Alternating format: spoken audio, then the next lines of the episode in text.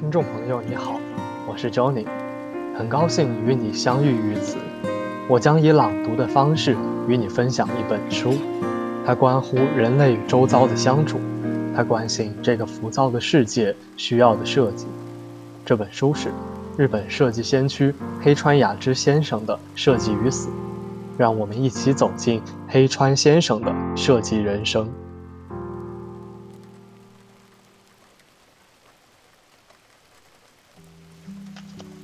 内行要按自己的想法做设计。二零零六年十月四日，去美发店的时候，发型师会先给我洗头。每次我都会想，好不容易有个机会把头交给专业人士，想舒舒服服地享受一下洗头服务，可发型师却喋喋不休，东问西问：脖子感觉舒服吗？水温合适吗？有没有没洗到的地方？有没冲干净的感觉吗？给人片刻安宁。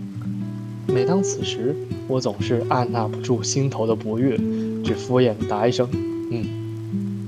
给我洗头的小哥想必是个实习生，大概以为方方面面为客人考虑周全，才算是好的服务。为了使客人感觉舒适，他竭尽全力，小心翼翼，生怕出什么错误。然而，这种做法到底算不算是好的服务呢？每次去寿司店吃饭，我都一言不发，任由寿司师傅安排，他捏什么我吃什么。首先，今日哪样食材最新鲜，寿司师傅才最清楚。在掌握所有食材新鲜度的基础上，他揣度食客的心情，依据食客的状态，调整上寿司的节奏与时机。给您捏哪种寿司好呢？这样问的倒也还好。至于您希望米饭多点还是少点，生鱼要大片还是小片，芥末放多少合适您？不会有哪个寿司师傅问客人这些问题的。手艺高超的寿司师傅会精确地把握客人的心意去提供服务。既然如此，美发店的洗头小哥为什么总喜欢问东问西的？怎样的水温恰到好处？如果常给客人洗头，心里自然清楚。头发有没有洗净？泡沫冲没冲干净？自己要是连这些都把握不了，可称不上是内行。希望洗头小哥能够专业起来，不要问客人这问客人那，凡事要果断地做判断下决定。为别人提供服务就该如此，只要没有特殊情况，不用客人做任何交代，就能给客人舒舒服服地洗头。给他捏一份美味的寿司，再没有比这更贴心且专业的服务了。在做到了这一点的基础上，客人再根据个人喜好以及当日的心情提点要求，那就可以了。想来做设计时一同此理。做住宅设计时，声称全权交给设计师把握的客户才是最可怕的，因为他们是在考验设计师的才能，考察设计师的水平。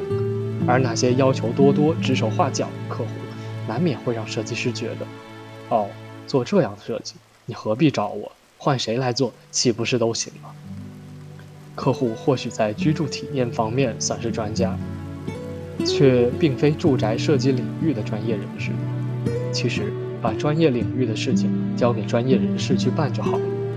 在产品设计中，许多设计师也存在一种错误的认知，他们认为。完全的倾听客户的意见十分重要，这是在为客户着想。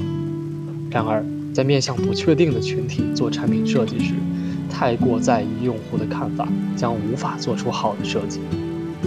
如果你是专业人士，就请好好坚持自己的见解，按照自己的想法进行设计。那些拿不出自己想法的人，才会貌似恳切地听取客户的意见。其实不过是因为缺乏自信，才去征询旁人的看法罢了。因为他们觉得，听从了别人的意见，自己就不用为之承担责任，便可安心无忧了。所谓服务，是通过自己的专业判断，找到能够让他人心悦并认可的方案，然后承担起自身的职责，默默地去把事情安排和处理妥善。其实，所谓规律、共鸣。都是这样经由个体的感受和理解去发现的。就像寿司师傅，身为行家里手、专业人士，为大众提供自己确信无误的绝对好吃的寿司。也只有这样的寿司，才可能被大家接受，最终被冠以极致美味之名。因为他们是由专业人士在对美味深入探究后创造的最优结果。确实，寿司师傅的技艺才学会左右服务质量。寿司达人作为一个具有个性的人，他所秉持的思想见解都决定着寿司味道与服务的好坏。正是这种具有特殊才能的专业人士，以职业尊严担保来提供专业见解，才使大众享受到了真正的好的服